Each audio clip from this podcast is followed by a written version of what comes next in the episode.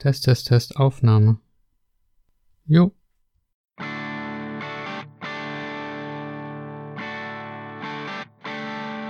Hallo liebe Schachfreunde, mein Name ist Michael Busse und dies ist Schachgeflüster, der Schachpodcast.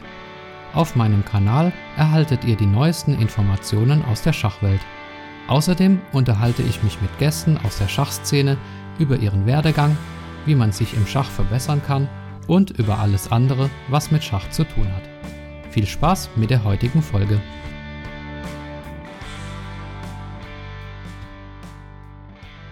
Hallo liebe Schachfreunde, willkommen zur 37. Episode von Schachgeflüster, der Schachpodcast.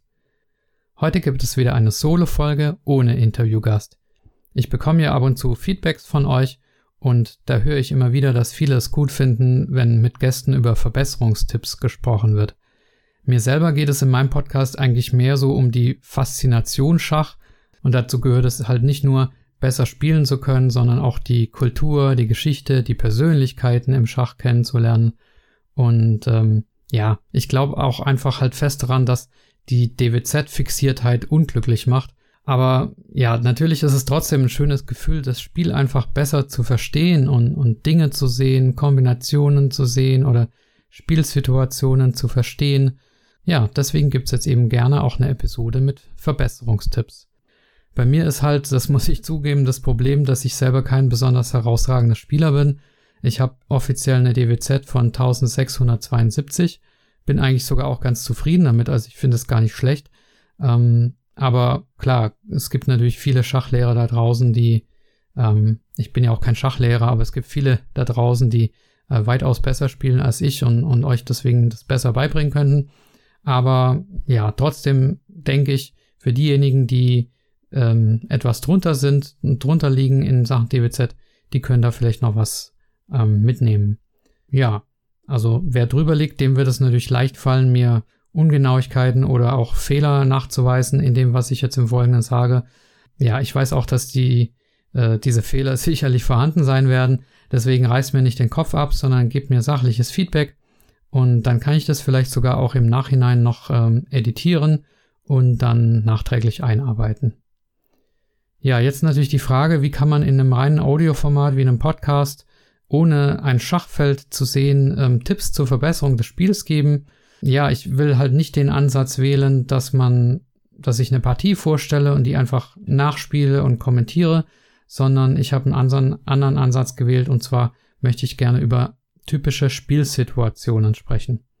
Und zwar habe ich mir da folgende acht Spielsituationen rausgesucht. Ähm, die erste Spielsituation ist das Zurückschlagen auf F4. Das zweite ist die Läufervertreibung mit H3 und G4. Die dritte ist die Blockade des gegnerischen Doppelbauern. Die vierte sind ungedeckte Figuren. Die fünfte ist äh, der vom gegnerischen Springer angegriffene Läufer. Nummer 6 ist der Abtausch des fianchetierten Läufers. Nummer 7 ist das Einschlagen lassen nach der langen Rochade und Nummer 8 ist das Aufgeben des Vorpostens. Das sagt euch jetzt natürlich nichts, ähm, ist klar, muss ich erklären und deswegen gehen wir gleich rein in die Nummer 1. Nummer 1 ist das Zurückschlagen auf F4. In dieser Spielsituation habt ihr die weißen Steine. Ähm, ja, vielleicht kennt ihr das auch, dass man eben einen Durchbruch auf F4 versucht, also F2, F4 spielt. Zum Beispiel, wenn die Bauern im Zentrum blockiert sind und man aktiv sein will und äh, der gegnerische König hat äh, kurz rochiert und ähm, hat vielleicht einen Springer auf F6 stehen ähm, und äh, man möchte eben ja diese diese Königsstruktur äh, des Gegners angreifen und das macht man, indem man eben auf der Flanke mit F4 öffnet. Warum man das macht äh, im Einzelnen, darum soll es gar nicht gehen, ähm, sondern wie man da eben fortsetzt. Oft hat der Gegner dann einen Bauern auf F5. Natürlich nicht immer, manchmal steht er auf F. Äh, äh, Entschuldigung. Oft hat der Gegner einen Bauern auf E5. So.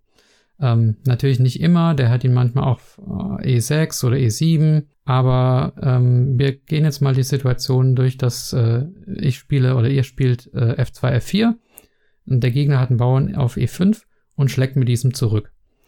Denn er will den Durchzug von euch von F4 auf F5 vermeiden, weil ihr damit dann sein G6 angreift und ähm, ja, das könnte für ihn unangenehm sein. Und deswegen schlägt er eben E schlägt F. Okay, ähm, ja, die Situation ist also die, dass ihr schon äh, kurz rochiert habt. Das heißt, euer Turm, der steht auf F1 und der deckt somit also den Bauern F4. F2, F4 geht natürlich nur, wenn euer Springer nicht im Weg steht. Ne? Der steht ja auch oft auf F3. Das heißt, ihr müsst ihn schon von F3 weitergezogen haben, ähm, zum Beispiel zurück auf E1 oder auf E5 oder oder ja, es kann auch sein, dass ihr ihn gar nicht vom, vom Ausgangsfeld äh, G1 auf F3 entwickelt habt, sondern gleich auf E2. Ähm, das ist nämlich schöner, weil er dann, oder in dem Fall schön, äh, weil, weil der Springer dann auch F4 unterstützt und F4 deckt.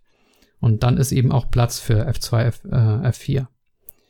Ähm, ja, jetzt habt ihr also schon zwei Figuren, die den F4 decken, die also auf F4 zurücknehmen können, wenn E schlägt F kommt. Und zwar den Turm auf ähm, E1, nee, Entschuldigung, auf F1 und den Springer auf E2. Ja, die dritte Figur könnte euer Bauer auf G3 sein, nämlich äh, wenn ihr fianchettiert habt. Ähm, wer den Begriff Fianchetto noch nicht kennt, äh, unbedingt googeln, den müsst ihr kennen. Ähm, das bedeutet eben G3 und Läufer G2 zu spielen. Der G3, der deckt ja jetzt eben auch noch den F4 das heißt, es ist schon eine dritte Figur, die den F4 deckt. Und äh, es kann dann auch noch eine vierte Figur geben. Das äh, könnte zum Beispiel, ja, könnte euer schwarzfeldriger Läufer sein. Also der Läufer C1. Oder vielleicht steht er auch schon auf D2. Der wirkt auch auf F4. Vielleicht ist in dieser Diagonale ähm, Läufer C1, F4, äh, vielleicht steht auch noch der Bauer E3. Dann ähm, habt ihr natürlich statt dem Läufer C1 den, den äh, E3, der auch auf F4 zurücknehmen könnte. Also theoretisch habt ihr bis zu vier Figuren, die den F4 decken können. Ähm, ja, kleine Blindschachübung nochmal. Welche, welche vier sind das? Der Turm F1, der Springer E2, der Bauer G3 und als viertes eben der, der Läufer C1 oder der Bauer E3. Natürlich können es in der konkreten Situation auch nur eine, zwei oder drei dieser Figuren sein, aber dieser Aufbau hier ist äh, relativ häufig. So, und jetzt ist einfach die banale Frage, mit welcher dieser vier Figuren nehme ich auf F4 zurück? Und ja, ich habe einen Tipp für euch, den wage ich jetzt einfach mal zu sagen. Es ist meistens nicht der Turm F1. Das ist einfach ähm, eine persönliche Erfahrung von mir. Ich spiele ja auch nicht allzu viel, aber ich äh, spiele eben manchmal auf chess.com oder auch auf der Schacharena ähm, oder auf Chess24. Lead Chess nicht so sehr, da kenne ich mich nicht aus, aber ja, und auf chess.com analysiere ich eben meine Spiele gerne mit dieser automatischen Spielberichtsanalyse und ich war schon ein paar Mal in dieser Situation, weil ich eben ähm, gerne Englisch spiele und äh, den Springer auf E2 setze und dann F4 mache und nie hat äh, die Engine gesagt, dass der Turm die richtige Figur ist. Ähm, ich habe anfangs mal den Fehler gemacht, den Turm zu nehmen und bin dann aber oft in Probleme reingelaufen. Zum Beispiel ein Läuferspieß oder eine Springergabel oder der Turm war eingesperrt oder sonst was. Oder der Turm A1 hing, weil er nicht mehr vom Turm F1 gedeckt war. Also es gab fast immer Probleme. Und umgekehrt, wenn der Gegner so spielt und mit dem Turm nimmt, ähm, dann habe ich immer einen Moment länger überlegt, weil ich wusste, da ist jetzt irgendwie eine Taktik oder zumindest eine, eine langfristige Schwäche. Natürlich kann man sich das auch eben auf der anderen Seite vorstellen. Ne? Also wenn Schwarz diesen Durchbruch macht mit äh, F7, äh, F5, dann ist im Prinzip spiegelbildlich die gleiche Situation. Jetzt muss ich erstmal was trinken holen. Einen Moment. So, weiter geht's. Wo war ich? Ja, also meine positionelle Intuition in dieser Situation ist oft mit dem, mit dem Läufer zu nehmen, der Läufer steht auf F4 einfach optisch recht schön und wirkt da über das ganze Feld und es ist ein Schlagzug und er entwickelt den Läufer. Ne? Also der Springer ist ja meistens schon entwickelt und der Läufer noch nicht. Deswegen finde ich den Läuferzug ganz äh, intuitiv. Auch der Springerzug, auch mit dem Springer zurückzuschlagen, sieht eigentlich ganz gut aus. Ähm, erstaunlich oft war es so, dass der Computer gesagt hat, dass G schlägt F richtig wäre.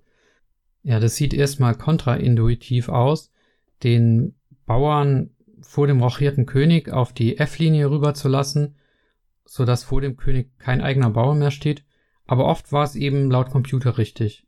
Ich kann natürlich nur meine eigene persönliche Statistik oder Empirie nehmen, Es gibt zu sowas leider keine offiziellen Statistiken. Also ich finde da auch übrigens die Schachmathematik noch sehr ausbaufähig. Ich fände es sehr interessant, wenn, ja, wenn man mal statistisch sehen könnte, welcher Zug in so einer Situation wie zum Beispiel der geschilderten in den meisten Fällen einfach der beste ist. Ne? Also es gibt total viele Statistiken zu Eröffnungen und auch tief reingehend. Also wenn jemand im Sizilianisch im neunten Zug das und das spielt, so wie viel Prozent gewinnt dann Weiß oder ist es Remis? Ähm, immer von vorne, ne? Aber in so einer typischen Spielsituation im Mittelspiel, wie die genannte, oder da gibt's ja noch tausend andere, ähm, gibt es gar keine Statistiken. Ähm, ja, deswegen nur mal ein Hinweis, nehmt nicht den Turm. Das wird sehr oft ein Fehler sein. Oder wenn nicht, dann gibt es meistens zumindest einen gleichwertigen Zug, ist meine persönliche Erfahrung. Die mag falsch sein, aber ähm, ich kann euch nur das sagen, was, was ich äh, gelernt habe. Und ja, prüft, ob G schlägt F vielleicht doch gut ist. Und ähm, achtet einfach drauf bei der Analyse auf diese Situation, macht eure eigene Statistik und äh, beobachtet das einfach. Seid euch dieser Situation bewusst, dass ihr in dem Moment die Wahl habt dass es nicht klar ist, dass ihr, ähm, ja, dass ihr ähm, mit dem Springer nehmen müsst oder mit dem Läufer oder mit dem Turm ähm, oder mit dem Bauer, sondern äh, dass ihr verschiedene Möglichkeiten habt. Und ähm, ja, dann ist, glaube ich, auch schon relativ viel gewonnen, wenn man sich äh, dessen einfach bewusst ist. Jo, dann kommt die zweite Situation. Und zwar ist das die Läufervertreibung mit H3 und G4. So habe ich das jetzt einfach mal genannt. Einen offiziellen Begriff gibt's da, glaube ich, nicht da ähm, ist, das ist auch eine Situation, wo mich mal so eine Statistik interessieren würde. Und zwar geht es um Folgendes. Ihr habt euren Springer auf F3, also die natürliche Springerentwicklung. Der Gegner spielt dann Läufer G4. Klar, er will den Springer fesseln und ähm, euch ist das unangenehm. Es ist ja eine der goldenen Eröffnungsregeln, dass man bemüht sein soll, jede Fesselung sofort aufzuheben. Ihr vertreibt also den Läufer G4 mit H3. Ähm, der Gegner zieht auf H5 zurück, ne, also er schlägt nicht den Springer und er zieht auch nicht in die Feldmitte zurück, sondern er hält diese Fesselung aufrecht. Ja, das ist jetzt erstmal unangenehm, denn ihr steht vor einer Entscheidung. Ne? Lasst ihr den Läufer H5 da stehen und spielt irgendwie was anderes oder ihr sagt euch, nee, wer A sagt, muss auch B sagen. Das heißt, wer H3 sagt, muss gegen Läufer H5 auch G4 sagen. Also ihr zieht den den G-Bauern 2 nach vorne. Das ist natürlich ein gewisses Risiko, die Bauern so zu, ja, vor dem König so weit wegzuziehen und, und sich quasi zu, zu entblößen. Aber ähm, zumindest habt ihr diese Fesselung aufgehoben. Was macht jetzt der Gegner? Ja, wahrscheinlich wird er kurz nachdenken, ob er auf G4 opfern soll. Na, er kann ja entweder mit, dem, mit einem Springer vielleicht oder zumindest kann er mit dem Läufer schlagen. Und ähm, kann, ja, wenn er noch einen Springer hat, dann kann er zwei Bauern dafür bekommen. Also er schlägt Läufer H5, schlägt G4. Ihr ähm, nehmt mit dem H-Bauern auf G4 zurück und der Gegner schlägt dann euren G4-Bauern mit seinem Springer. Dann hat er zwei Bauern für den Läufer bekommen oder er kann es umgekehrt machen, ähm, zuerst mit dem Springer reinopfern und hat dann zwei Bauern für den Springer bekommen. Und dann kann er zum Beispiel mit seinem G- und H-Bauern versuchen, einen, einen Bauernangriff am Königsflügel zu machen.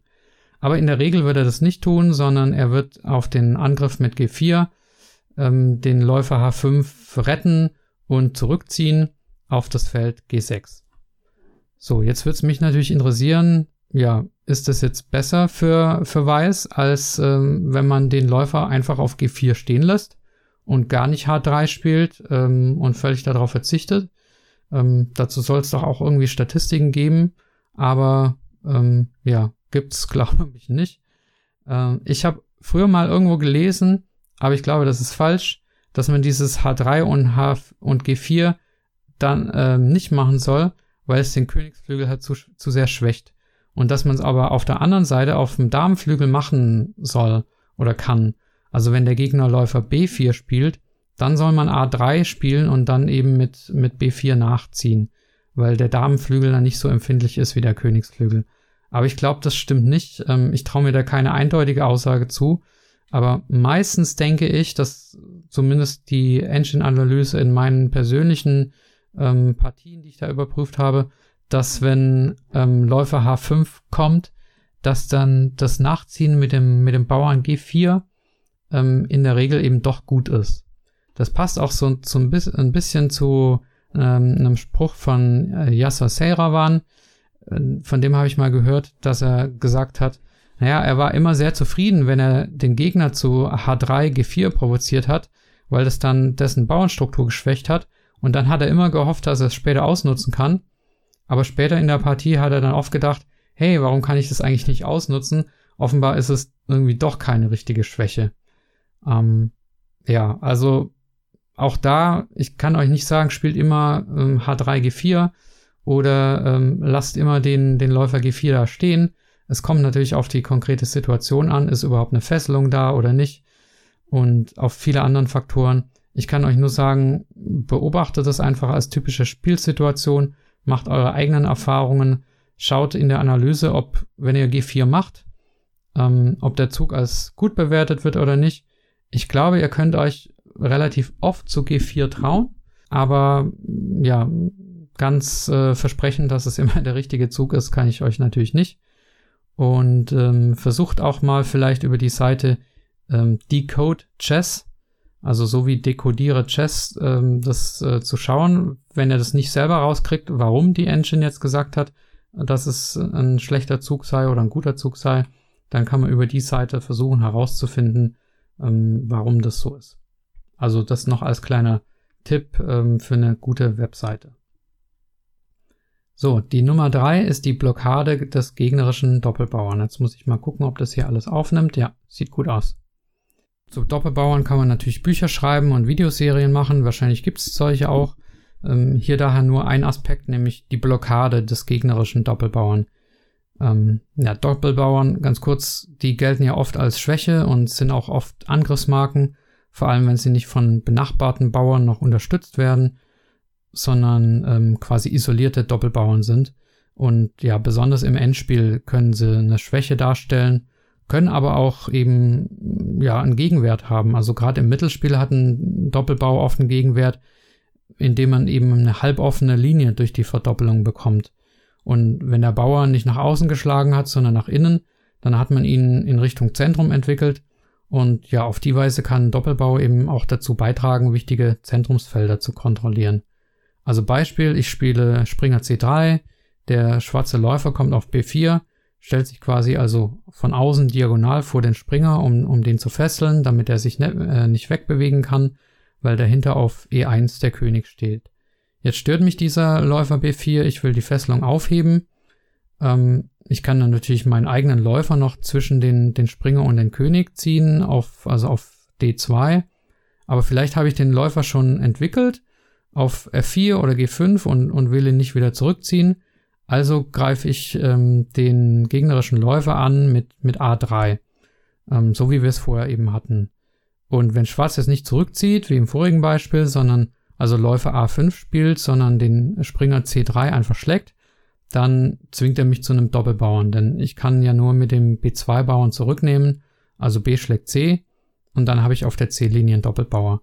Aber das ist überhaupt nicht schlimm in der Regel, denn ich habe einen B-Bauern zu einem C-Bauern gemacht und ich kontrolliere mit den beiden Bauern C2 und C3 die wichtigen Felder D3 und D4 und ich kann meinen Turm A1 im nächsten Zug auf Turm B1 ziehen, von wo aus er sehr stark ist und den gegnerischen Bauern B7 bedroht. Er verhindert ähm, Dame B6 und ja, im Mittelspiel habe ich dann alle Möglichkeiten.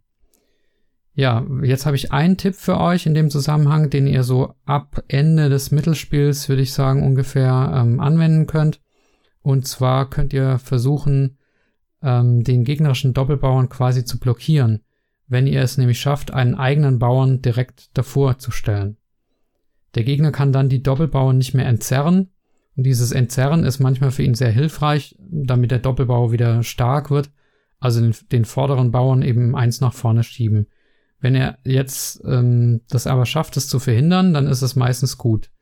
Ähm, ja, wie macht ihr das? Ihr schiebt eben euren eigenen Bauern, wie gesagt, direkt vor den Doppelbauern. Dann sind beide Bauern des Gegners nämlich völlig blockiert und nicht in der Lage, sich zu bewegen. Besonders schön ist es natürlich noch, wenn dahinter noch ein Läufer des Gegners eingesperrt ist, weil den habt ihr dann komplett ähm, ja, bewegungsunfähig gemacht. Dieser Bauer, den ihr da vor den gegnerischen Doppelbauern schiebt, der muss da natürlich stark und unangetastet stehen. Aber ja, wenn er da feststeht, dann ist er ähm, enorm wertvoll. Und dazu passt auch ein Spruch, den ich von Karpov äh, mal gelesen habe, den kenne ich nur auf Englisch, aber ähm, der hat gesagt, it's most important to limit your opponent's pieces. Ne? Also ähm, er hat halt oft drauf gespielt, die, die Stärken der gegnerischen Figuren aus dem Spiel zu nehmen. Und dazu dient eben dieses Manöver. Ja, versucht's einfach mal, wenn es die Spielsituation hergibt, oder äh, überlegt euch zumindest mal, ähm, habt es als, als Option im, im Hinterkopf, wenn ihr einen Doppelbauern seht. Ähm, natürlich nicht gleich äh, nach äh, Läufer schlägt äh, C3, ähm, da wird es nicht gehen, aber ein bisschen später in der, in der Spielsituation, da ähm, ja, könnt ihr, könnt ihr das mal zumindest in Betracht ziehen. Nummer vier ist äh, die Spielsituation der ungedeckten Figuren. Ja, eigentlich ist es nicht eine Spielsituation, sondern ein allgemeiner Begriff. Beim Verfassen dieses ja, Episodenskriptes sozusagen habe ich auch überlegt, wie ich diese Spielsituation nenne.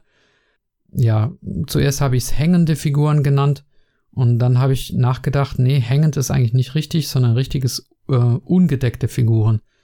Was ist der Unterschied? Ich weiß nicht, ob das offizielle Fachsprache ist, aber zumindest in meiner Sprache, die ungedeckte Figur, die steht halt einfach ungedeckt da, unverteidigt. Das ist ja erstmal noch nicht schlimm. Aber wenn sie dazu dann eben auch noch angegriffen ist, dann ähm, ist sie nicht nur ungedeckt, sondern dann hängt sie halt. Ne? Und dann kann sie eben verloren gehen. Und dann ist eine ungedeckte Figur halt auch schlimm. Und die Theorie ist es halt, dass ungedeckte Figuren häufig zu hängenden Figuren werden. Das heißt, der Tipp lautet, vermeidet ungedeckte Figuren.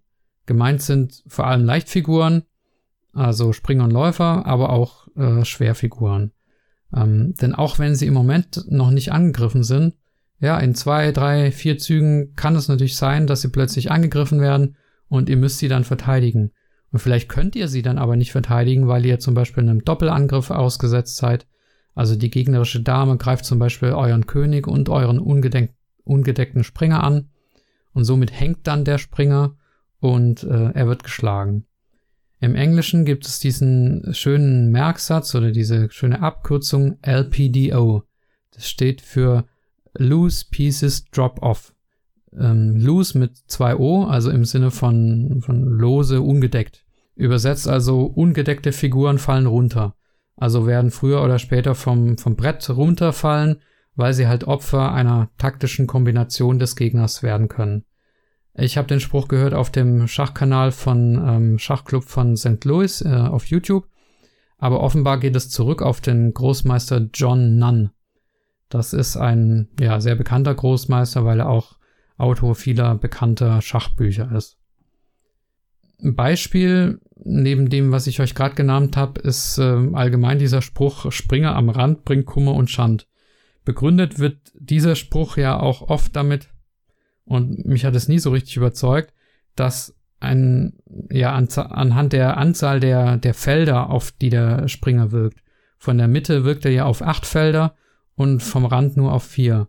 Und das hat mich nie überzeugt, denn in einer echten Schachpartie kommt es doch nicht auf die Anzahl der Felder an, die ich kontrolliere, wenn ich irgendwie zwei Felder nach hinten kontrolliere, dann ist es teilweise total unwichtig, sondern es kommt darauf an, ob es wichtige Felder sind, ob es Schlüsselfelder sind. Das ist also nur die halbe Wahrheit. Und ich glaube, die viel gravierender, warum Springer am Rand oft eine Schande sind, ist, ja, dass diese Springer bald nicht mehr da sind, weil sie halt am Rand ungedeckt sind. Und wenn sie dann angegriffen werden, ähm, dann, dann hängen sie. Und ähm, dann sind sie nicht mehr da. Und äh, ja, folgende Situation eben nochmal zur Veranschaulichung. Wenn ihr weiß habt, ähm, ihr spielt Springer B1, C3 und dann ist dieser Springer C3 gedeckt von zwei Bauern, B2 und D2. Und wenn ihr dann den typischen zweiten Zug in Richtung Rand macht, also Springer A4, anstatt ihn weiter ins Zentrum zu entwickeln, dann kann es natürlich gut sein, ne? zum Beispiel wenn man so eine, so eine forsche Dame auf B6 angreifen möchte, man kann dann gleichzeitig ähm, den Bauer B2 damit decken. oder ähm, ihr wollt irgendwie einen Läufer angreifen oder was auch immer.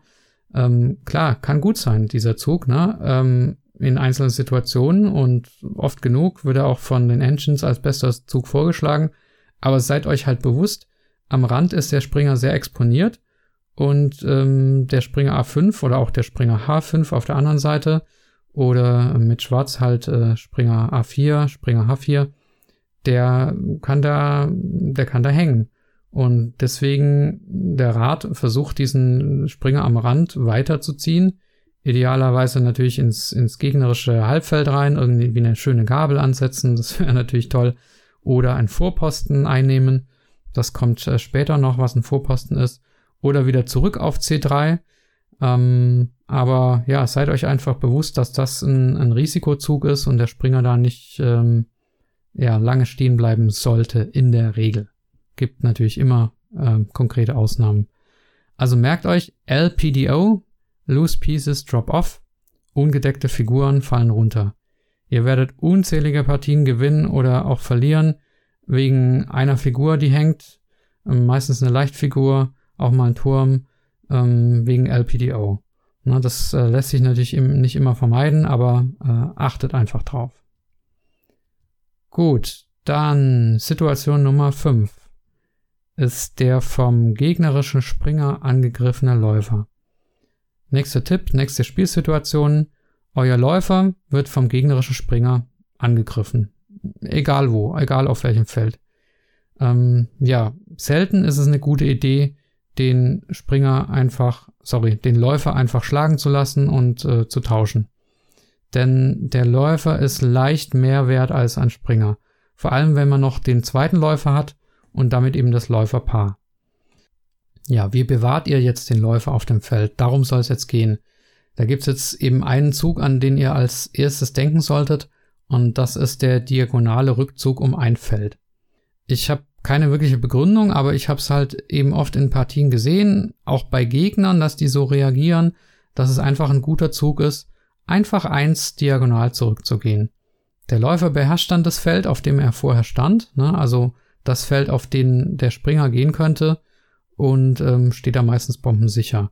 Ähm, zumal, wenn er da vielleicht auch noch äh, gedeckt ist und nicht, ähm, nicht äh, ungedeckt ist, äh, siehe oben LPDO. Jetzt muss man sich natürlich überlegen, wenn der Tipp ist, ein Feld zurück, dann äh, gibt es ja zwei Richtungen, in die der Läufer ziehen kann, Richtung Königsflügel oder Richtung Damenflügel. Also schräg rechts nach, äh, ja, schräg rechts nach hinten oder schräg links nach hinten. Und der Standardzug, der wohl am häufigsten vorkommt, ist, ähm, dass er auf die Zeit, Seite zieht, äh, wo er schon steht.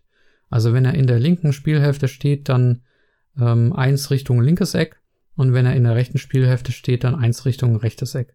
Es ist natürlich nicht immer richtig und das heißt, es ist auch nicht richtig, immer nach hinten zu ziehen, sondern manchmal nach vorne. Ich sag nur, dass es oft der natürlichste Zug ist, an, an den ihr denken solltet. Oder vielleicht gerade im Blitzen, ne, dass er einfach ähm, wenn ihr, wenn ihr nur noch wenige Sekunden Zeit habt, ähm, dass ihr den macht. Ansonsten ist auch immer ein gutes Feld für den Läufer ähm, drei unterhalb des Springers, weil er dann alle vier, also direkt drunter, weil er dann alle vier Felder beherrscht, auf die der Springer als nächstes ähm, vorspringen kann, sozusagen. Ich glaube, das habe ich auch schon in, in einem früheren Podcast mal gesagt. Die Ausnahme, bei der ich sagen würde, der natürliche Zug ist nicht eins zurück, sondern noch weiter zurück, ähm, das wäre, wenn ihr den Königsläufer fianchettiert habt und dann irgendwie weitergezogen habt. Der steht dann irgendwo in der Feldmitte und wird dann vom gegnerischen Springer angegriffen. Dann würde ich den äh, Läufer nicht nur eins zurückziehen, sondern dann würde ich ihn immer zurückziehen auf Läufer G2 und nicht zum Beispiel auf F3, denn ähm, so schützt er den, in, den König am, am besten, ähm, zum Beispiel gegen Angriffe von der gegnerischen Dame, die auf H3 kommen oder ähnliches oder der Läufer geht gerne auf H3 und der gegnerische. Und da ist es einfach ein schöneres Feld, ein besseres Feld, ein sicheres Feld für den Läufer, wenn er auf G2 steht. Auch da natürlich, ähm, das sind alles keine absoluten Tipps, sondern einfach nur Erwägungen und beobachtet es einfach. Ja, Nummer 6 ist der Abtausch des fianchetierten Läufers. Das ist eine Situation, die sich aus der ergibt, die ich gerade geschildert habe, mit dem fianchetierten Läufer auf G2. Und das ist ein Motiv, das hatte ich erst vorgestern bei uns im Vereinsabend. Ich spiele ja eben oft ähm, die kurze Rochade äh, mit Weiß, ganz klar. Und da war es eben so, dass äh, mein Gegner, den habt ihr auch schon kennengelernt in einer der ganz äh, früheren Episoden, das war der Herbert, ähm, der hat eben einen, ja, erstmal komisch aussehenden Damenzug gemacht, ähm, nämlich Dame D8 auf C8. Da denkt man dann immer, hä, was will er denn damit? Er entwickelt die Dame ja gar nicht, sondern ähm, ja, was, was macht die denn da? Und äh, die Antwort ist natürlich, die Dame, die deckt von C8 aus ähm, seinen Läufer. Die baut also quasi eine, eine Batterie auf, ähm, so nennt man das eben von, von Läufer und dahinter nur die Dame und dahinter die Dame. Nur, dass die Batterie halt nicht gegen eine Figur wirkt äh, oder gegen einen Bauern, sondern auf ein leeres Feld. Und dieses leere Feld, kleine Blindschachübung, welches ist das? Genau, H3. Also, der Gegner, der spielt jetzt eben seinen von der Dame gedeckten Läufer auf H3 und greift damit meinen Läufer G2 an. Und warum macht er das? Mein Läufer G2 ist ja eigentlich gedeckt, also nämlich vom König G1 und er kann damit keine Figur äh, gewinnen. Aber sein Ziel ist einfach, meinen Läufer G2 abzutauschen. Denn dieser fianchettierte Läufer, der ist einfach unheimlich wertvoll, den tauscht man ungerne, weil er eben so schön über die ganze Diagonale wirkt. Und ähm, ja, nach dem Tausch zum Beispiel möchte er halt vielleicht mit der Dame, die dann, die dann noch übrig ist, und vielleicht dem Haarbauern möchte er am, am Königsflügel angreifen. Ähm, ja, wie reagiert man da drauf als Weißer? Ich habe nicht allzu schlimme Erfahrungen damit gemacht, diesen Abtausch einfach zuzulassen. Warum? Weil der Gegner damit zwei Tempi verliert. Na, er muss ja erstmal diesen, diesen komisch aussehenden Damenzug machen, damit D8, C8, um seinen Läufer zu unterstützen, um also diese Batterie gegen H3 aufzubauen. Und dann muss er Läufer H3 spielen. Und erst im dritten Zug spielt er dann Läufer schlägt G2 und zwingt mich dann zum Zurückschlagen mit dem König auf G2. Und diese zwei Tempi, die kann ich natürlich anders nutzen für irgendwelche sinnvollen Züge. Aber natürlich gibt's auch Nachteile. Ähm, ja, ich habe den, den Abtausch meines starken Läufers hinnehmen müssen. Gibt's jetzt noch Möglichkeiten, diesen Abtausch zu vermeiden? Ähm, ja, ich kann natürlich vorher schon selber abtauschen. Ne? Also ich kann gegen Läufer H3 sofort äh, Läufer G2 schlägt H3 spielen. Der Gegner schlägt dann mit der Dame zurück. Die Dame steht dann etwas bedrohlich auf H3, während in der anderen Variante, wenn ich einfach ähm, den Tausch äh, abwarte, ähm, seine Dame noch auf der Grundlinie steht. Ähm, also ist für mich jetzt erstmal nicht so super sympathisch. Und die dritte Möglichkeit wäre natürlich, einen Tausch zu vermeiden, nämlich indem ich den Läufer zurückziehe auf H1. Ähm, das sieht ein bisschen komisch aus, den Gegner, äh, den Läufer so ganz in die Ecke zu stellen. Aber kann man natürlich auch machen. Der Gegner wirkt dann natürlich von Läufer H3 über G2 auf F1. Ne? Also das geht natürlich dann nicht, wenn, wenn auf F1 noch der rochierte Turm steht, sondern der muss dann natürlich schon nach E1 oder D1 äh, weitergezogen sein. Und wenn das so ist, dann kann ich mir eben überlegen, auch ja, Läufer H1 zu spielen, statt, ähm, statt selber zu tauschen oder statt den Tausch zuzulassen. Also auch da einfach mal in der Analyse bewusst darauf achten, wenn der Gegner damit C8 spielt und dann Läufer H3, ja, dann testet mal alle drei Varianten durch. Was sagt der Computer? Was wäre besser gewesen, wenn ihr auf H3 selber aktiv den Läufer tauscht? Nach meinem Gefühl eher nicht, aber kann natürlich auch mal richtig sein. Was sagt der Computer, wenn ihr euren Läufer G2 auf H1 zurückzieht? Und was sagt er, wenn ihr quasi passiv diesen, diesen Abtausch auf G2 zulasst? Diese drei Möglichkeiten gibt's meines Erachtens. Ich weiß nicht, ob es noch eine vierte gibt. Ich glaube nicht. Und ähm, ja, ihr müsst einfach selber ein Gefühl dafür kriegen, welche dieser Möglichkeiten in, in welcher Situation am besten ist, wenn der Gegner so spielt. Gut, jetzt muss ich noch mal was trinken, sonst trocknet mir hier alles ein. Zwei Spielsituationen sind es noch, dann habt ihr es geschafft. Nummer sieben ist das Einschlagen lassen nach der langen Rochade. Ja, ich selber, das wisst ihr, wenn ihr den Podcast öfter hört, spiele ja äh, oft Englisch und Englisch ist fast immer mit kurzer Rochade. Lange Rochade gibt's bei mir daher fast nur mit Schwarz. Deswegen gehe ich in der folgenden Spielsituation, in der es ja um die lange, lange Rochade gehen soll, von den schwarzen Figuren aus, also von der siebten und der achten Reihe. Ja, kleine Blindschachübung nochmal. Nach der langen Rochade ähm, mit Schwarz. Äh, auf welchem Feld ist da der König? Das Ausgangsfeld ist E8. Also zwei rüber, also steht er am Ende auf C8 und der Turm auf der anderen Seite, also dann auf D8. Also König steht C auf C8, die Bauernreihe davor, die müsst ihr euch bildlich vorstellen, also auf A7, B7, C7 und so weiter.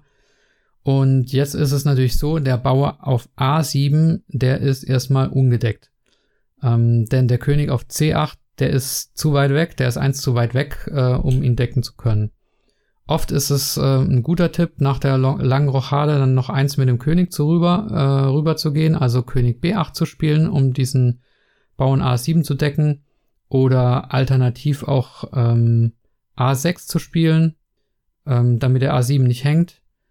Oder auch äh, B6 kann eine Möglichkeit sein, wobei das komisch aussieht, finde ich.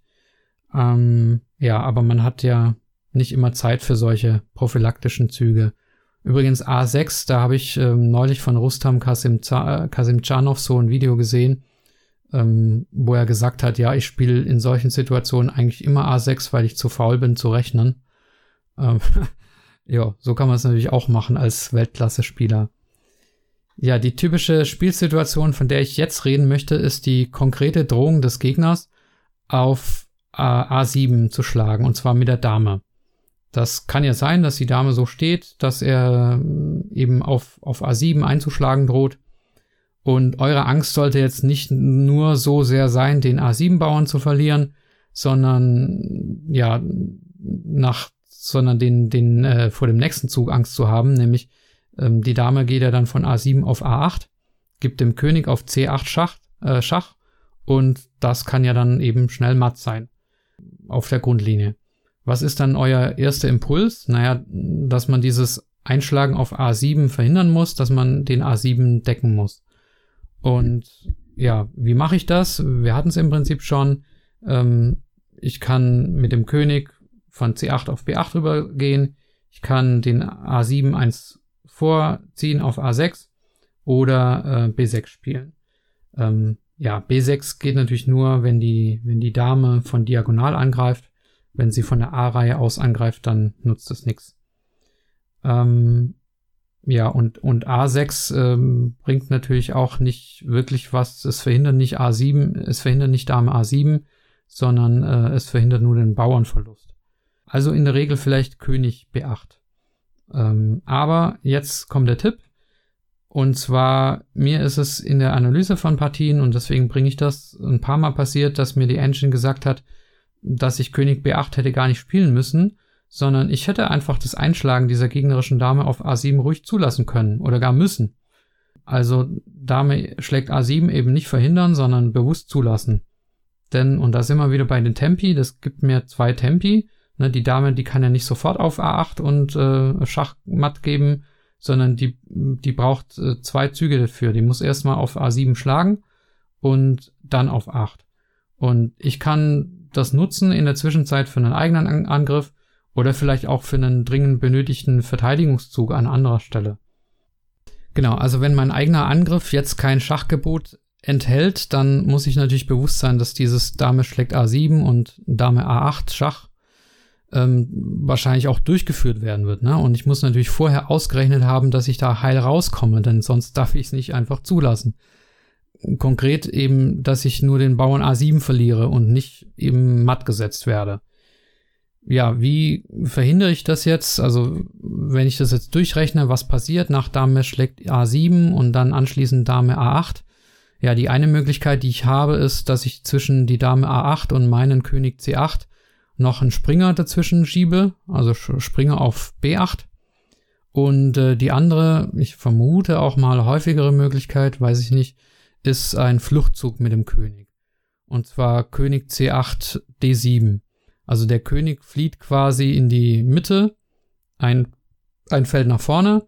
Ähm, D7 ist dann sein eigenes einziges Fluchtfeld und da darf natürlich kein eigener Bauer stehen. Also ja, sonst, sonst ist natürlich matt. Und es darf auch auf der gegenüberliegenden Seite des Bretts kein Turm stehen, der die D-Linie beherrscht. Und idealerweise auch ähm, ja keine sonstige gefährliche Situation eben eben in der Mitte. Ähm, das heißt, mein König auf D7, der darf da nicht ähm, exponiert und und angreifbar stehen, sondern der muss vielleicht weiterlaufen können ähm, oder muss da sicher stehen, muss da so eine Art ähm, wie sagt man Schutz äh, Schutzwall vor sich haben und äh, dann äh, funktioniert das. Das muss man natürlich von Fall zu Fall sehen. Wie gesagt, es war zweimal bei mir so, dass äh, Chess.com in der Analyse gesagt hat, dass ich den A7 nach der langen Rochade hätte opfern sollen und dass ich mein eigenes Spiel an anderer Stelle hätte fortsetzen sollen. Ähm, aber es kann natürlich auch falsch und fatal sein. Ne? Ja, ein weiterer Vorteil ist eigentlich auch, die Dame, die gegnerische Dame, die steht auf 8, ja, wenn sie nicht matt setzt, ähm, ziemlich deplatziert. Ne? Die kann da nicht richtig ins Spiel eingreifen weil der äh, B7 im Weg steht. Das heißt, die, sie beherrscht da nur die A-Reihe und sonst nichts. Also wenn ich mir es leisten kann, das einfach zuzulassen, dann ähm, soll ich das tun. Also versucht einfach mal darauf zu achten, nicht dem ersten Impuls nachgeben, sondern überlegen, was passiert tatsächlich, wenn ich dieses, äh, wenn ich das riskiere, wenn ich da einschlagen lasse, kann ich dieses Tempo nutzen, um mein eigenes Spiel fortzusetzen, oder ähm, ist mein eigenes Spiel nicht zwingend genug und ich gerate dann in Probleme. Gut, dann gibt's noch eine letzte Situation, die Nummer 8, und zwar das Aufgeben des Vorpostens. Der Begriff des Vorpostens, der geht auf Aaron Nimzowitsch zurück. Ähm, ich zitiere da mal aus seinem, seinem Buch, ähm, Mein System, heißt das Buch, und zwar schreibt er dort, unter einem Vorposten verstehen wir einen in einer offenen Linie in feindlichem Lande postierten gedeckten, Klammer auf, durch einen Bauern natürlich, Klammer zu, eigenen Stein, zumeist einen Springer. Also nochmal langsam, ihr habt einen Bauern und schräg vor den stellt ihr jetzt einen Springer.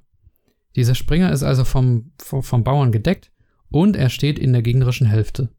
Und in gerader Linie, also direkt hinter dem Springer, steht kein eigener Bauern mehr. Also es ist aus eurer Sicht eine offene Linie.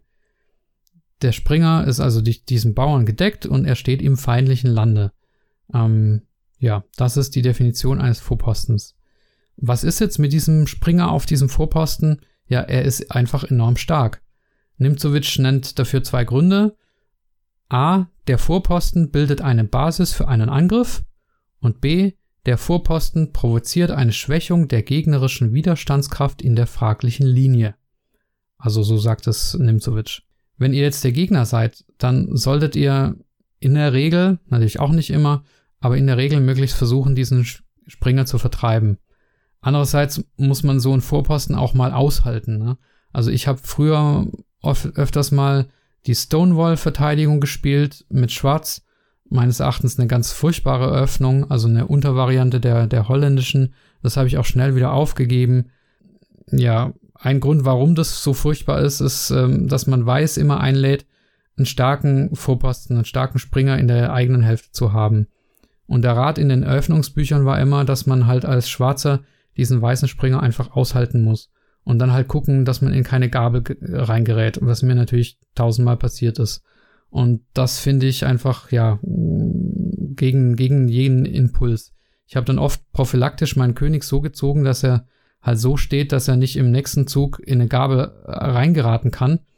Ähm, dass also eine Gabel gegen König und Turm oder König und Läufer oder wie auch immer schon theoretisch gar nicht möglich ist. Aber so ein Vorpassen des Gegners, der, der quält schon ganz schön und ähm, den muss man erstmal aushalten. Ähm, ja, jetzt nochmal in die Perspektive rein von demjenigen, der diesen schönen Springer-Vorposten hat. Was kann man jetzt damit machen, wenn man ihn hat? Idealerweise natürlich eine Gabel ansetzen und eine Turm, einen Turm gewinnen oder wenigstens eine Qualität gewinnen.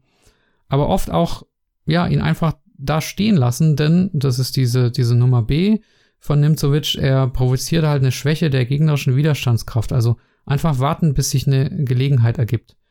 Oft wird man ihn auch schlagen lassen, in der Hoffnung, dass der äh, ihn deckende Bauer dann eben stark ist und äh, durchwandern kann ähm, und äh, ja, eine, eine Umwandlung dann drohen in eine Dame. Ja, manchmal muss ich den Vorposten aber halt auch aufgeben, zum Beispiel wenn der Gegner diesen Springer doppelt angreift und ich ihn nur einfach mit dem Bauern verteidigen kann, Dann würde nämlich nicht nur der Springer verloren gehen, sondern auch noch der, der ihn deckende Bauer. Ähm, ja, also das muss man alles erwägen, wenn man so diesen Vorposten hat. Ich habe jetzt hier natürlich keinen kein Special-Tipp, sondern nur allgemein. Versucht halt diesen Vorposten, wann immer es geht, aufzunehmen.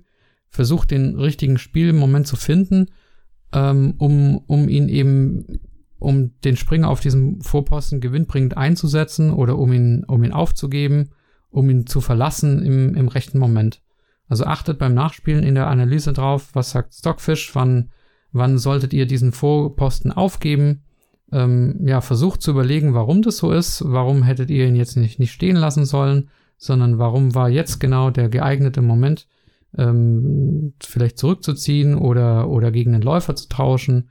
Auch da wären natürlich Statistiken schön, ne? Also wie viele Züge bleibt so ein Springervorposten in der Regel stehen und wirkt einfach, bevor er sich weiter bewegt oder weiter bewegen sollte. Aber ähm, ja, okay, also da müsst ihr natürlich eben selber einfach eure eigenen Erfahrungswerte sammeln.